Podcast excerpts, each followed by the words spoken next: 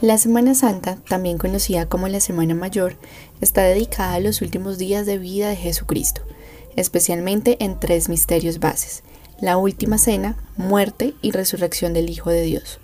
Durante estos días se pueden ver grandes multitudes y procesiones.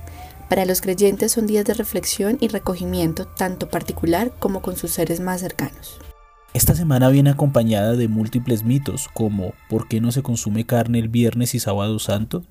Una de las explicaciones más comunes es que la carne roja representa la carne de Cristo, como una mala analogía de su muerte. Otra es que la carne roja es asociada con celebraciones y festines, y un Viernes Santo no es una celebración sino una conmemoración del sacrificio de Jesús por parte de los devotos.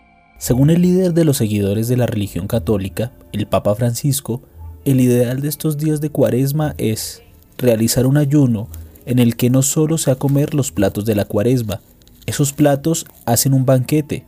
Ayunar no es cambiar los platos o hacer un pescado más sabroso. Eso sería continuar el carnaval.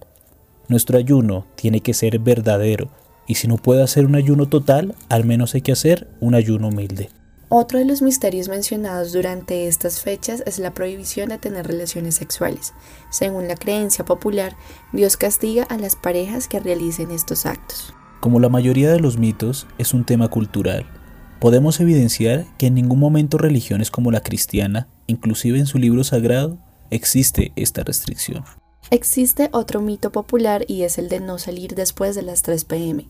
Según la historia cristiana, a esta hora fue la muerte de Cristo y el salir luego de este horario podría causar el enojo de Dios. En Colombia son varios los misterios que se han creado y si nos referimos a extraños, podemos encontrar el no bañarse en un río porque se puede convertir uno en pez, no vestirse de rojo, ya que es un color que según la creencia representa a Satanás, el no barrer, porque se relaciona con la frase no barrerás la cara de Cristo, ni clavar clavos durante el Viernes Santo, porque hacen referencia a la crucifixión de Jesús.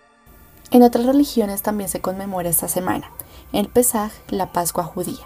Los judíos celebran la liberación de la esclavitud de Egipto y los 40 años por el desierto camino a la tierra prometida. Durante la semana de festejo no se consumen alimentos fermentados y lo que sustituye el pan común es el matzot. También se aumenta el consumo de cordero, este último representando los sacrificios, la inocencia y la pureza. En el islamismo, el Islas conmemora el martirio de Imán Hussein, el nieto del profeta Mahoma, quien fue sacrificado junto a sus conocidos y familiares en las llanuras del Karbala. Durante este tiempo sagrado deben permanecer en ayuno, no fumar ni beber desde el amanecer hasta el atardecer. Para el hinduismo se celebran los ciclos de la naturaleza en los que se abarca la riqueza en los cultivos y las tierras. En el budismo está el Vesak, así le llaman a la Semana Mayor en esta religión y se puede decir que tiene bastante en común con la creencia cristiana. Se considera que Buda nació, alcanzó la iluminación y también falleció a los 80 años durante estos días. Tenemos algo claro, y es que esta semana a nivel mundial es de reflexión.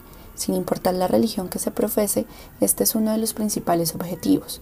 Permite en un tiempo corto recargar energías y limpiar todas las impurezas que se han venido recogiendo durante el año. Pero cabe resaltar que la búsqueda del equilibrio espiritual es un proceso de no una semana, sino de toda la vida. Este podcast fue escrito por Santiago Navarrete, narrado por Jennifer Chaux y Sebastián Parra para la revista El Ático. ¿Y tú? ¿Conoces más misterios de Semana Santa? Cuéntanos tu opinión, tus relatos e historias y escríbenos a nuestras redes sociales. Recuerda que también eres parte del mundo paranormal.